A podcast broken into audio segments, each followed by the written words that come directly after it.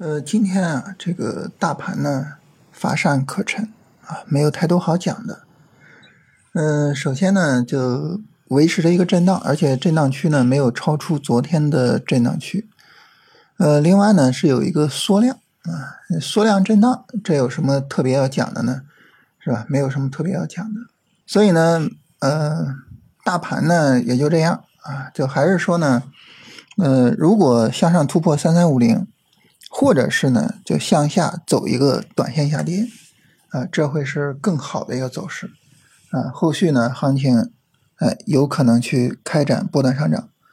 那现在这样呢，不上不下，其实呢，不是太好处理，啊，这是第一个啊，就是大盘的情况，整体上不温不火。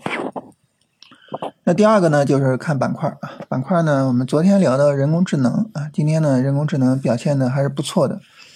那另外还有一个板块，就是今天半导体走的比较好。半导体走好有什么意义呢？那半导体它是之前的主线啊，是吧？主线它重新走好了，那很自然的就这个方向，我们就可以开始跟了啊。所以就后续呢可以去跟踪它。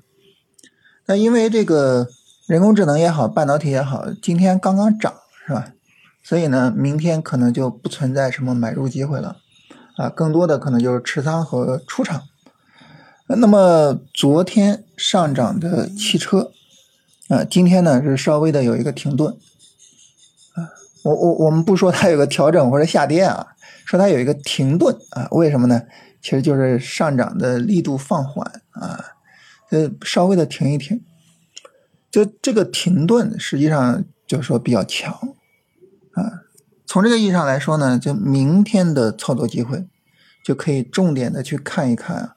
这汽车啊有没有机会？其实和汽车类似啊，其他的宽信用的板块呢，今天也是停顿。理论上说啊，其他板块也可以看看啊，但是呢，呃，其他板块走的都没有汽车这么强，也没有那么多的涨停股啊，可以作为我们的备选。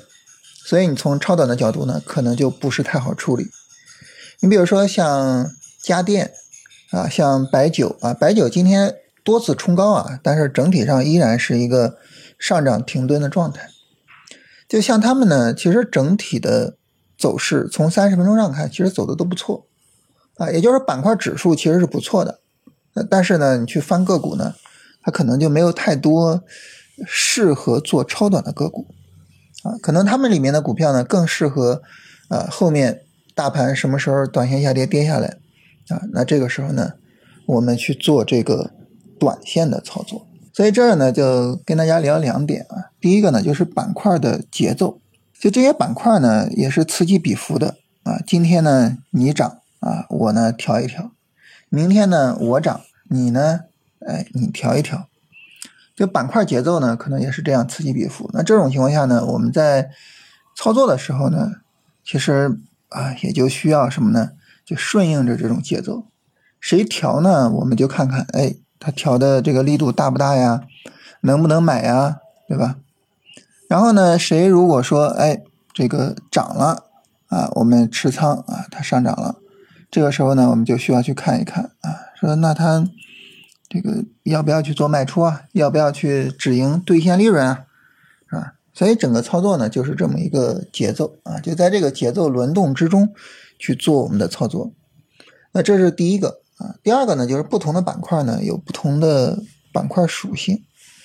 你像人工智能这种炒作性质的板块，它比较活跃啊，半导体是吧，比较活跃，他们其实特别适合做超短。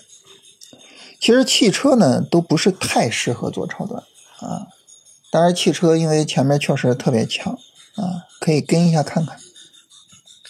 当然你像家电呀，像白酒这种板块。它就很不适合做超短了，就是它整个的活跃度没有那么强啊。我做一个超短进去，我指望着说我今天进场，明天出场，我挣多少多少钱，很难。但你要做人工智能，比如说你要做传媒娱乐啊，做软件啊什么的，是吧？那那我我就能够去期待这个利润。所以其实我们在做超短的时候呢，也需要去考虑这个问题，就是哪些板块是比较适合做超短的。哪些板块呢是比较适合做短线的？不同的板块呢，我应该有不同的处理方式。它不是说就闷着头的啊，这个板块走强了我就去做超短啊，不是的，不是说所有走强的板块都能做超短。我觉得这个我们还是应该去注意一下的，好吧？这是今天跟大家聊这两个啊。总体上来说吧，就是明天看看汽车有没有机会吧。